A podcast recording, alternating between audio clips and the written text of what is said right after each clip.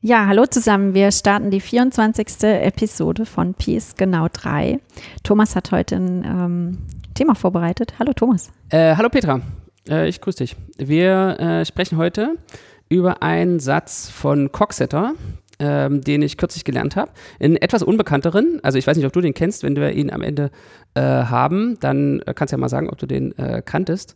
Und, äh, also du willst tatsächlich über einen mathematischen Satz. Genau, wir, äh, ich will versuchen, versuchen das Podcast-Format an seine Grenzen zu treiben und einen mathematischen Satz zu äh, erklären. Mal gucken, ob wir da hinkommen. Ja, andere Aber versuchen das ja, ne? My Favorite Theorem macht das ja, ja in jeder genau. Episode. Ja, ja ich, genau. wir kriegen es auch hin. Äh, äh wo wir Mathe-Podcast haben, können wir auch mal. Die Latte liegt hoch, ne? Aber. Ja.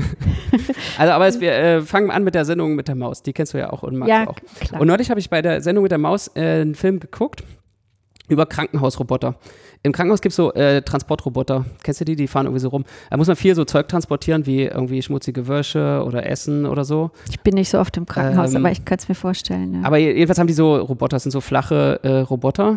Die sind, also die sehen aus wie so eine Europalette, nur ein ja. bisschen kleiner. Und dann können die halt unter so Standardregale äh, drunter fahren und dann heben die die hoch und fahren damit irgendwo anders hin. Wie so ein äh, Staubsauger quasi, der alleine hm. rumfährt. Ja, genau. Okay. Ähm, äh, ja, der Staubsauger, der muss ja irgendwie das ganze Gebiet abfahren. Ja, der macht das so. qua Random Walk, ne? Also äh, genau, und er will aber irgendwie überall mal gewesen sein, damit es auch nirgendwo staubig ist oder sich sammelt. Ja, aber ich glaube, das geht einfach nach, äh, weiß ich nicht, der, hat der Detektoren oder so, ich weiß nicht, nach was das geht. Hört der einfach zufällig irgendwann auf oder misst der tatsächlich, wie dreckig es noch ist, wo er langfährt? Nee, ich glaube, der misst nicht, wie dreckig es ist. Ich glaube, der will einfach nur so je, überall mal lang gefahren sein. Das kann er der, sich der macht ja sich so merken. eine Karte, doch, doch, der macht sich bestimmt so eine Karte. Nee, die haben ja nur, die drehen ja einfach nur um, wenn sie anstoßen.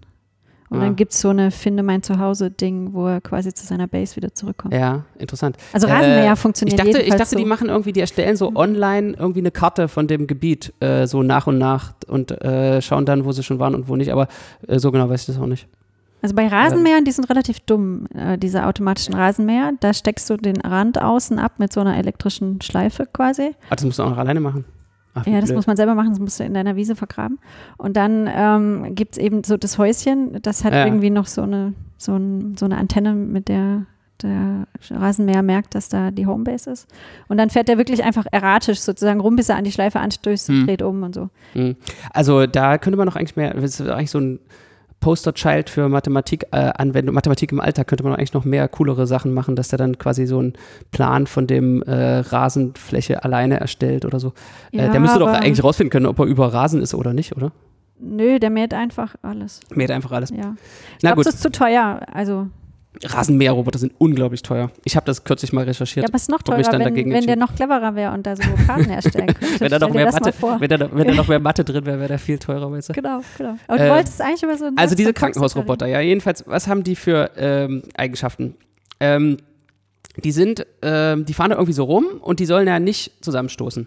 Also sie sollen nicht mit Menschen zusammenstoßen, nicht mit Wänden zusammenstoßen und nicht untereinander zusammenstoßen. Und das führt irgendwie auf das äh, mathematische Problem, ähm, äh, die zu steuern.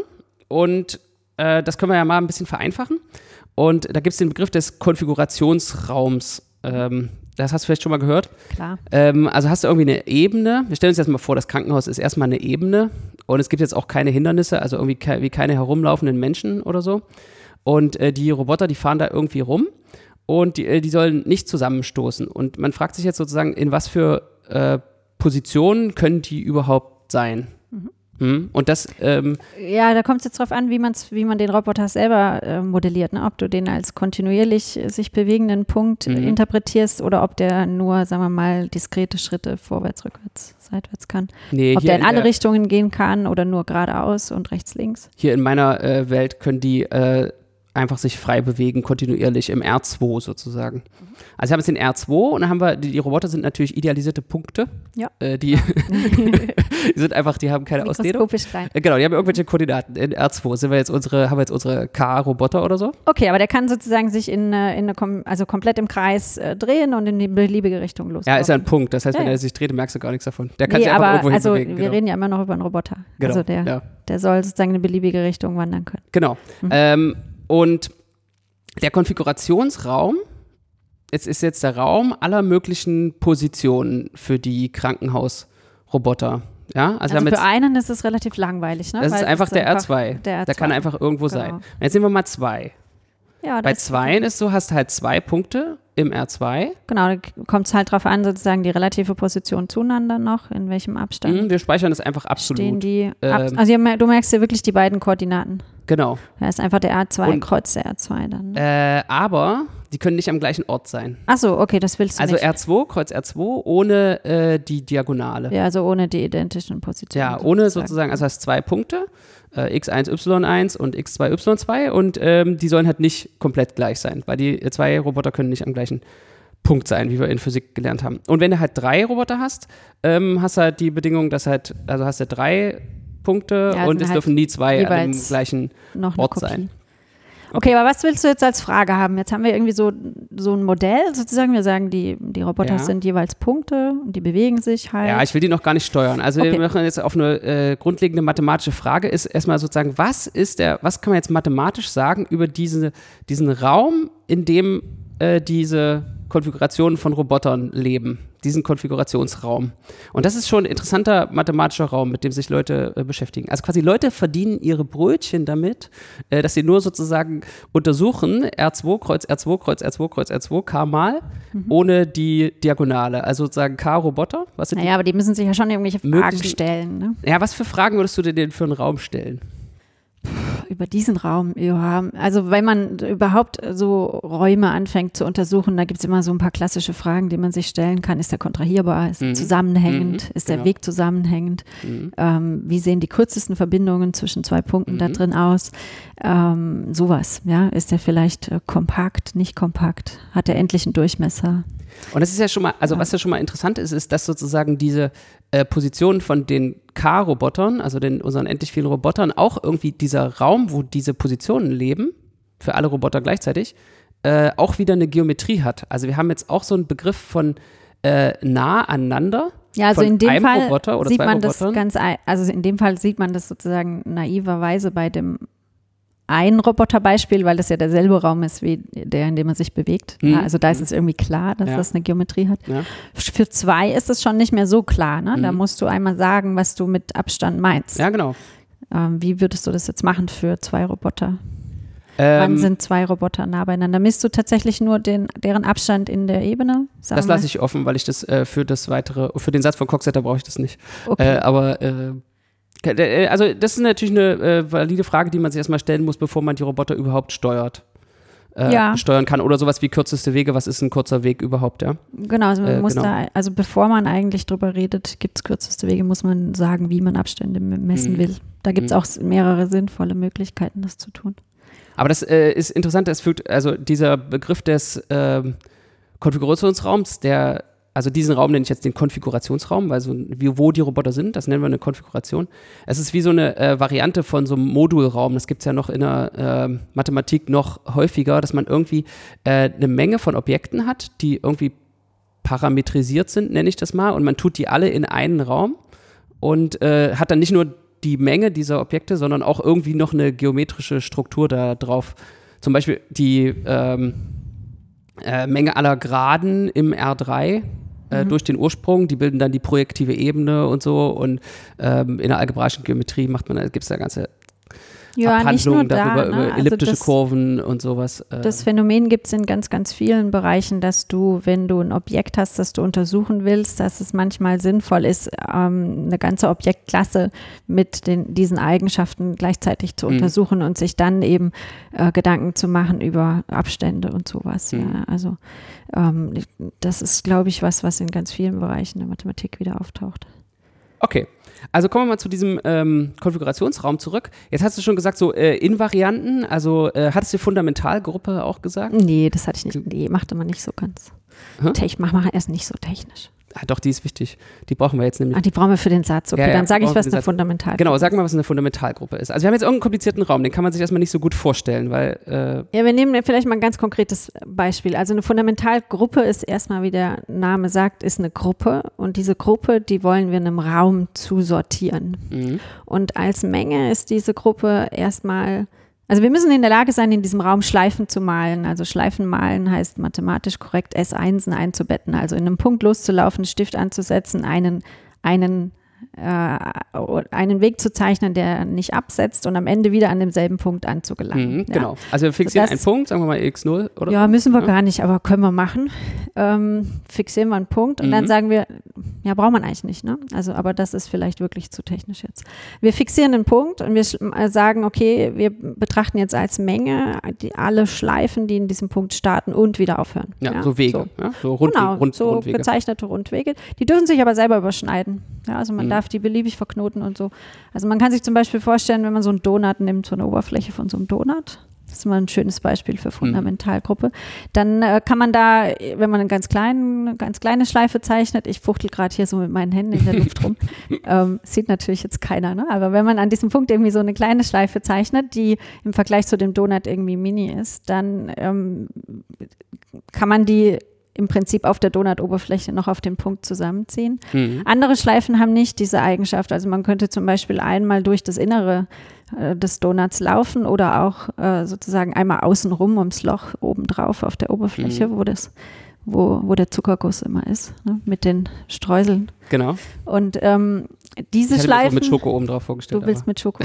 Ich hatte, ich habe so einen, weißt du, so mit pinken Streuseln. Pink und oben so bunte Streusel. Und so weißer Zuckerguss, ganz eklig. Schmeckt nicht, aber ähm, ja. Crispy Cream. Ja, der ist ganz, ganz, ich finde den ganz schrecklich, aber das ist immer so mein Donutbild. Ja, so mm. weißer Zuckerguss, der schon so runtertropft. Und dann diese pinken Streusel. Okay, also man läuft einmal die pinken Streusel oben lang. Ja. Und dann, diese Schleife kann man aber nicht zusammenziehen. Ja? Also genau, die Schleifen sind irgendwie aus Gummi und man fragt sich, äh, kann man die zu dem Punkt zusammenziehen? Genau, also man stellt sich vor, man legt da wirklich so einen Faden rum und versucht den so zusammenzuknüllen auf den Punkt. Mhm. Und ähm, wann immer man, ähm, also man will nur solche Schleifen jetzt betrachten, die man nicht zusammenziehen kann zu so einem Punkt, weil sonst sind die uninteressant. Ja, die sagen einem irgendwie nichts aus. Aber die anderen, die kann man verknüpfen. Und zwar kann man sozusagen das Ende nochmal lösen bei dem, von dem einen. Man nimmt zwei solche Schleifen und dann kann man das Ende nochmal lösen von dem Punkt und den Anfang von der nächsten Schleife auch lösen von dem Punkt und die aneinander knoten. Dann hat man eine doppelt so lange Schleife. Mhm. Die irgendwie einen komplizierteren Weg macht. Das ist auch wieder eine Schleife, die an dem Punkt anfängt und da aufhört. Ja. Das ist eben das Produkt dieser beiden Schleifen. Und genau, so und dann macht es irgendwie eine Gruppenstruktur. Also genau. jedenfalls, was man irgendwie mitnehmen kann, ist, man hat dieses algebraische Objekt, eine Gruppe, äh, was einem irgendwie was sagt über so Löcher in, ja. dem, in dem Raum. Und das ist irgendwie was, was die genau. Topologen, sage ich jetzt mal, als erstes über einen Raum äh, wissen wollen, könnte, könnte man so sagen, oder? Ähm, wie sieht die Fundamentalgruppe aus? Wie sieht die Fundamentalgruppe aus? Also von so einem Konfigurationsraum wäre das Als vielleicht erstes würde man sich vielleicht fragen, ist es, ist es zusammenziehbar? Das hängt ja. zusammen mit der Fundamentalgruppe. Ja. also kann man vielleicht das kann man das ganze Blatt Papier vielleicht äh, auf einen Punkt zusammengrumpeln? Ja, da ist mhm. die Antwort ja. Bei einem Donut ähm, geht das faktisch auch, wenn man den beliebig klein krümeln kann. Aber äh, mathematisch geht es nicht, weil man eben dieses Loch nicht wegbekommt mhm. in der Mitte. Ja, also man darf, wenn man jetzt einen Gummidonut hätte, den könnte man nicht ohne dieses Loch, ohne den irgendwie aufzuschneiden, irgendwie zusammenquetschen auf einen ganz kleinen Haufen. Ähm, genau, also der wäre nicht zusammenziehbar, aber so, aber der R-Quadrat, also die Ebene, die wäre tatsächlich zusammenziehbar. Und das hat eben mit dieser Fundamentalgruppe zu tun. Also ob diese Gruppe mathematisch gesagt trivial ist, also gar, gar nichts außer zusammenziehbare Schleifen enthält, also lauter uninteressante Elemente. Wie zum Beispiel beim nur R2 wäre. Genau, da Wenn könnte ich im man R2 im Nullpunkt anfange und irgendeine Schleife äh, mache, kann ich die, wenn ich mir die als Gummiband vorstelle, was schrumpft, äh, schrumpft die zu einem Punkt zusammen. Genau, die schnurrt so zusammen. Genau. Auf, auf dem Donut geht es nicht, ja, da bleiben die halt um, ja. um das Loch rum. Was ums Loch, äh, was einmal um den Donut rumgeht, so oder so. Gibt es sogar zwei verschiedene. Zwei Möglichkeiten. Äh, einmal um den kleinen Radius zu wickeln sozusagen und einmal um den großen.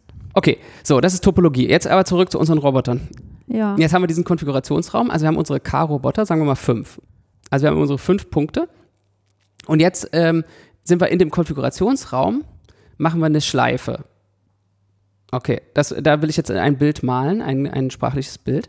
Also wir stellen uns vor eine Ebene, auf der unsere fünf Roboter stehen und ohne Beschränkung der Allgemeinheit stehen die irgendwie nebeneinander.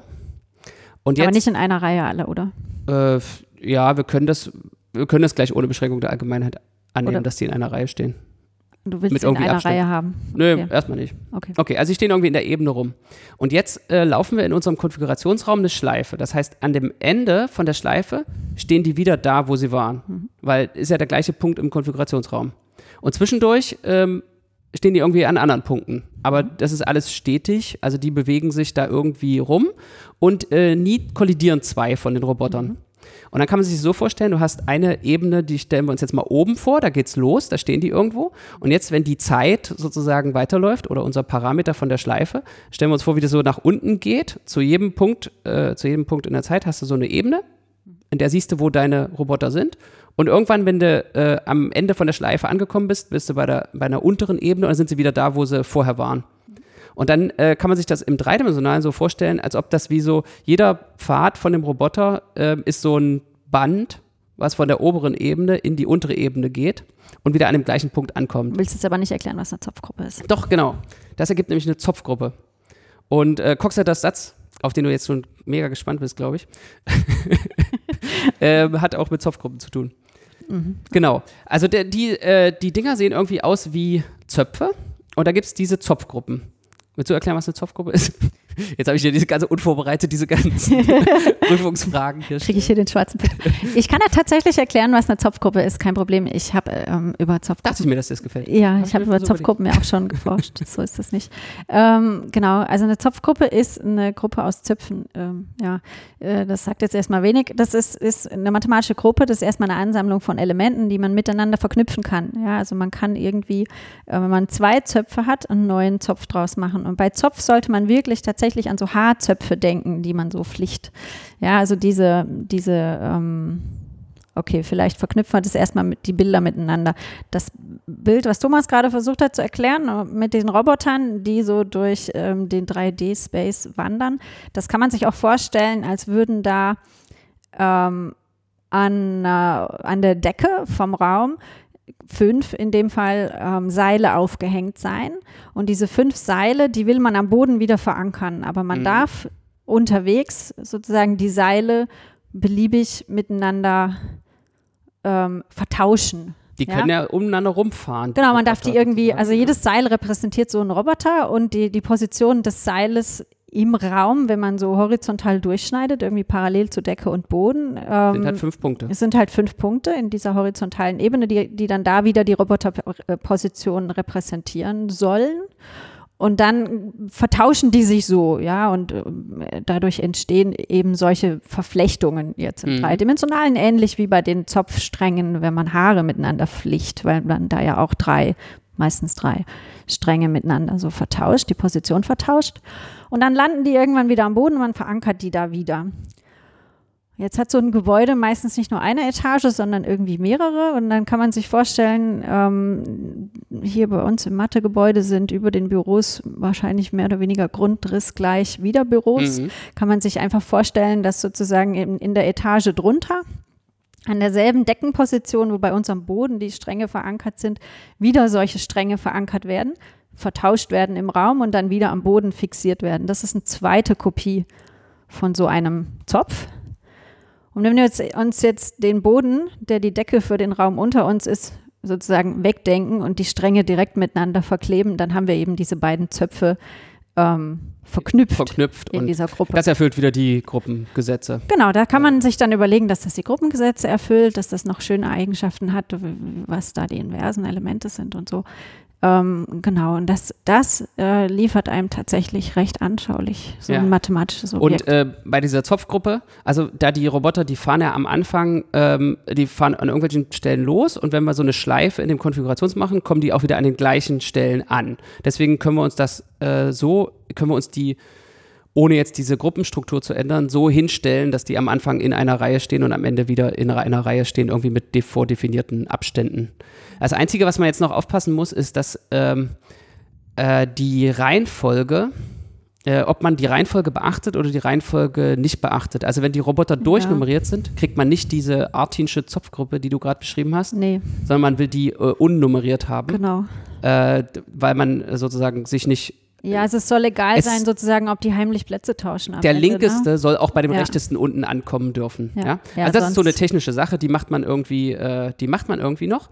Aber jedenfalls, dass diese äh, Fundamentalgruppe von dem Konfigurationsraum, Das sind äh, die Zöpfe, wo alles sortiert ist und die ungeordneten, vom ungeordneten Konfigurationsraum, wo die Roboter keine Nummern haben, wo am Ende auch der erste an der Position von dem zweiten stehen kann und der zweite an der Position vom ersten. Es sind Fünflinge, ähm, ne? Wir können die alle nicht voneinander genau, unterscheiden. Genau, genau. Das heißt, also die sind das ja alle, die kommen alle aus der gleichen Fabrik und vielleicht haben die Seriennummer, aber die steht unten drunter und die können wir nicht sehen. Genau, also ja. Das ist wichtig in dem Fall tatsächlich, genau. sonst kriegt man nicht die Zopfgruppe raus. Ja, genau, diese Zopfgruppe, also um das vielleicht mal so ein bisschen einzuordnen, das ist äh, irgendwie wurde von in einem Monodromie-Theorie irgendwie, glaube ich, das erste Mal entdeckt, Ende des 19. Jahrhunderts und dann von Artin gibt es irgendwie so eine Theorie der Zöpfe, so ein Paper Paper äh, aus den 20ern. Emil Artin in diesem Fall. Nicht, äh, ja, wer war der andere Artin? Nee, Emil Artin. Ähm, jedenfalls ähm, dieses Resultat, dass dieser Konfigurationsraum als Fundamentalgruppe eben die Zopfgruppe hat, ist von 1962, also äh, viel später von Fox und Neuwirth. Ach, Zopfgruppen gibt es übrigens sehr viele coole offene Fragen noch. Ja. Die werde ich jetzt nicht erwähnen. Aber also es ist immer noch ein sehr aktives äh, Forschungsgebiet. So, wenn jetzt noch irgendwer zuhört, ähm, alles will ich jetzt weg. zu dem Satz von Coxeter kommen. Ja, komm, sag mal, spann die nicht alles auf die Folter. Ja, ich Wir muss quatschen hier schon 20 Mathe, Minuten. Ein bisschen Mathe muss ich noch erklären. Also, okay. ähm, das ist jetzt so. Sag erst mal den Satz und erklär dann die Mathe, die man braucht, um zu verstehen, was du gesagt hast. Ja, das ich probiere, ich muss noch Mathe erklären, bevor ich den Satz sagen kann. Also, du hast diese Zopfgruppe und äh, die wird erzeugt von ähm, so äh, zwei, zwei Vertauschungen, also so Zöpfen, wo du die Zöpfe einfach, die lässt die alle Haare gerade runter äh, äh, gehen und vertauschst nur zwei. Willst du benachbarte haben oder beliebige zwei? Äh, benachbarte reichen. Jetzt haben wir nicht gesagt, was benachbart ist, ne? Ähm, In dem Bild, was wir da gezeichnet haben, gibt es nee, keinen stimmt, benachbart. Vielleicht will ich auch beliebige vertauschen. Beliebige Paare. Lass mal beliebige Paare nehmen. Okay. Das ist gut. Dann habe ich vielleicht zu viel Erzeuger, das muss ich nochmal recherchieren. Aber es sind auf jeden Fall Erzeuger, wenn ich beliebige Paare nehme. Also, ähm, Ja, das schon, aber es ist halt, äh, ja, genau. Es sind sehr viel mehr, ne? Ja. Und ähm, so, und wenn ich jetzt äh, so zwei vertausche und nochmal vertausche, dann ist am Ende äh, alles, sind alle wieder an ihrer ursprünglichen Position. Wie nochmal? Also, ähm, also sozusagen, ich nehme meine zwei Zöpfe und ich mache den ersten hinter dem zweiten lang. Ja. Und die tauschen ihre Position. Das heißt, der zweite geht vor dem ersten lang und wird jetzt der erste. Ja. Und der erste geht hinten lang und wird der zweite. Jetzt mache ich das nochmal. Musst du aber den, umgekehrt vertauschen. Nee, ich mache es nochmal und dann äh, habe ich sozusagen, habe ich die einmal verdreht. Ja. Aber der ah, erste okay. ist wieder am ersten und der zweite ist wieder am zweiten. Okay, also diese Quadrate von den Erzeugern, jetzt kann man zeigen, wenn ich die rausteile, mhm. äh, aus der Gruppe, die ergebende Normalteiler, kriege ich die Permutationsgruppe. Also das, was da übrig bleibt, ist dann nur noch die äh, Vertauschen. Das die, kann jetzt aber niemand mehr nachvollziehen in Echtzeit, doch, die, die, der das noch nie gesehen haben. hat. so, und jetzt hat sich Coxeter gefragt, was passiert, wenn ich das n-mal mache? Also, also was heißt rausteilen? Rausteilen bedeutet sozusagen, ich betrachte die als nichts gemacht haben und dann bleibt sozusagen nur noch das Vertauschen der Zopfenden über. Also das ganze äh, Verdrehen habe ich dann sozusagen ausgeblendet und es bleibt nur noch das Vertauschen der Enden über. Und ähm, ich könnte das aber auch statt zweimal n-mal machen. Das heißt, ich nehme meine zwei Zöpfe und statt die zweimal zu vertauschen, immer den linken hinter dem rechten, mhm. äh, mache ich das n-mal mhm. und teile äh, das raus, sage, das soll sozusagen aber nur die Enden, nichts nicht, machen. Ja. Von allen Erzeugern die Endenpotenzen. Mhm. Und ähm, selbes N wie Anzahl der Stränge nee, oder es gibt K, N? es gibt K-Roboter und ein N. Und jetzt hat sich Coxeter gefragt, äh, für welche Kombination von Anzahl Roboter und diesem n, wie oft ich verdrehe, äh, kommt da eine endliche Gruppe raus. Zum Beispiel für k gleich 2, äh, nee, für, was ich, äh, für Anzahl Roboter beliebig, aber Quadrate rausteilen, kommt eben die äh, symmetrische Gruppe raus, die Permutationsgruppe. Die ist endlich.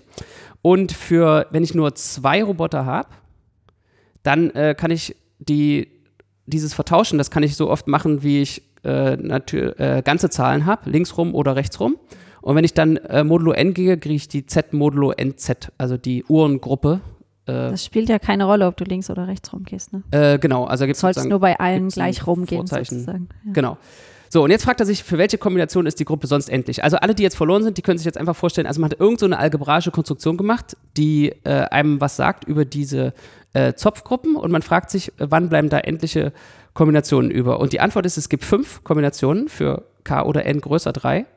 Und die sind 3, 3. Also ich sage immer erst Anzahl Roboter, dann das, die Potenz. Und die sind 3, 3, 3, 4, 4, 3, 3, 5 und 5, 3. Mhm. Und das sind genau die, ähm, also die korrespondieren, diese fünf Paare korrespondieren zu den platonischen Körpern und äh, die sind genau, wie viel, wie viel Ecke treffen sich an einer Ecke. Also ein platonischer Körper ist ja ein reguläres äh, Polytop im dreidimensionalen.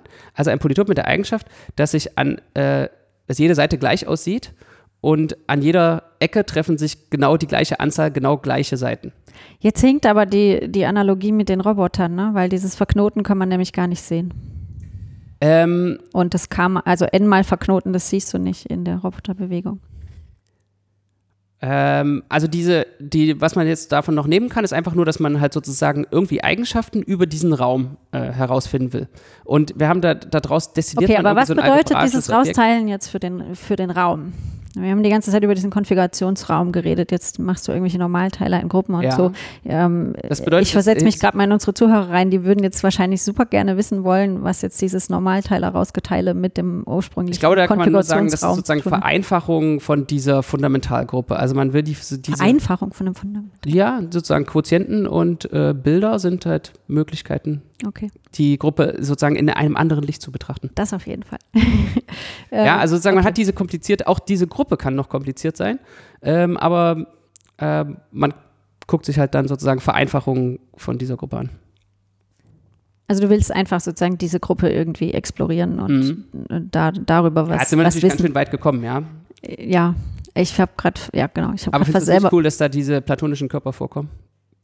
Also es ist ja, natürlich, es ist, ist, ein weiter Weg, aber der, ähm, der ist. Ähm, das ist cool. Ich habe nur mich gerade selber gefragt, was das mit dem Konfigurationsraum noch zu tun hat. Ja. Ähm.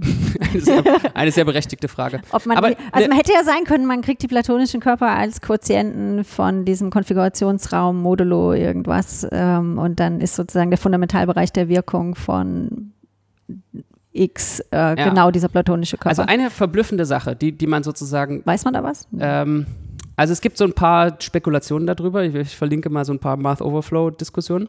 Äh, aber eine verblüffende Sache ist zum Beispiel, die platonischen Körper, die kommen ja, obwohl es fünf sind, in so Dualitätspaaren. Mhm. Äh, der Simplex, also der Tetraeder, ist selbst äh, dual. Das müssen wir mal in einer Folge dann, speziell über die platonischen Körper machen. Ja. Äh, nehmen wir dieses, diesen Satz zum Anlass. Und ähm, dann äh, der Würfel und der Oktaeder, die äh, sind halt dual unter der Operation, die Ecken mit Seiten vertauscht. Ähm, und dann der Icosaeder und der Dodekaeder auch. Und äh, dann gibt es zum Beispiel auch für die, wenn man immer mal eine endliche Gruppe hat, fragt man sich, was ist die Größe der Gruppe? Und da gibt es halt eine Formel, die ähm, genau mit die Seiten, also die die Größe der Gruppe aus den Seiten von dem äh, platonischen Körper. Aber was diese Dualität, die vertauscht jetzt Anzahl Roboter und diese Zahl, diese, diese Potenz zum Beispiel. Ja. Also das ist doch schon mal eine äh, verblüffende, also das ist in diesem Problem, in diesem Problem diese, äh, wie oft fahren die Roboter umeinander mit Anzahl, mit der Anzahl der Roboter irgendwie so eine Art Dualität äh, eingeht, die also in dem ursprünglichen Problem völlig unsichtbar ist, aber die man dann sozusagen findet aus so einem Satz.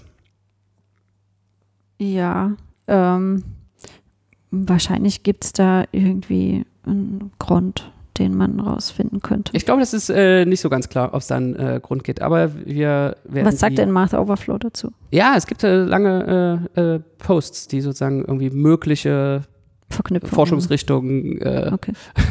mögliche, es zeigen ja mögliche Erklärungen auf, wo die Dualität herkommt. Ja, also so in Spezialfällen und so, wie es immer so ist. Also okay. Also wird, Aber es sind doch nur fünf Fälle. Also Spezialfälle von diesen platonischen Körpern noch oder Spezialfälle von? Ähm, nee, also einzelne Aspekte, ja. Ja, kann ich jetzt nicht so genau sagen. Also die, es, es sind Erklärungsansätze. So. Wir gucken dann die Links nach, ja. was da steht. Gucken wir Links nach. Ja. Und dann ein letztes noch, also die, ähm, die Frage, die man sich ja stellen kann, also wie man sich auch vielleicht äh, stellen würde, ist, dass die, äh, wird es immer komplizierter, wenn jetzt die Anzahl der Roboter größer wird. Also das ist auch so ein ähm, interessanter Link, ähm, dass die na, die Frage ist ja, was wird komplizierter, ne? Ja, also, also, der Raum wird auf jeden Fall immer höherdimensional. Ja, man muss ja die ja. ganzen Koordinaten von diesen äh, Robotern abspeichern. Das ist halt immer Faktor, äh, also das mal zweimal die Anzahl der Roboter, ne? Also mhm. an, an Koordinaten, die du brauchst. Ja, und da gibt es halt so, äh, also man, man würde denken, je mehr, je mehr Roboter, desto komplizierter. Oh, Nö. Und, ne? Nö. Aber ähm, was für eine, also die. Also kompliziert in welchem Sinne? Also ja, zum Beispiel diese Gruppe wird halt immer, diese Fundamentalgruppe wird immer komplizierter. Die Zopfgruppe meinst du? Mhm. Aber was ist denn Kompliziertheit von einer Gruppe? Mehr Erzeuger, mehr Relationen. Aber das ist die Frage, kann man das sozusagen. Ja, aber die Zopfgruppen ähm, haben doch ganz, also da gibt es doch wunderschöne Präsentationen mit ganz wenig Erzeugern für beliebige N. Mhm.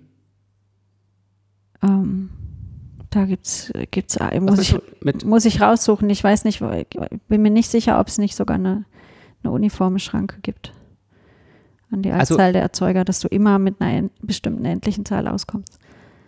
Hm. Also es gibt jedenfalls einen, einen, einen Satz, dass wenn du die, äh, die ähm, Gruppe kommutativ machst, indem du einfach äh, sozusagen noch Relationen hinzufügst, das für die Elemente der Gruppe gelten soll, a mal b gleich b mal a. Aber das zerstört immer, ja ganz viel. Ähm, dass das stabilisiert. Also das wird sozusagen asymptotisch, wenn k geht gegen unendlich geht, ähm, stabilisiert das. Das heißt, es die, gibt dann die Gruppe wird. Ab, ja, irgendein, ähm, also diese äh, das Abildschmachen von der Fundamentalgruppe, das ist ja dann die erste Homotopie oder Homologiegruppe, die erste Homotopiegruppe, glaube ich. Die äh, wird konstant. Die, die wird konstant. Ähm, und das äh, ist ein Phänomen, das irgendwie äh, in der Darstellungstheorie gerade total äh, abgeht. Representation Stability heißt das.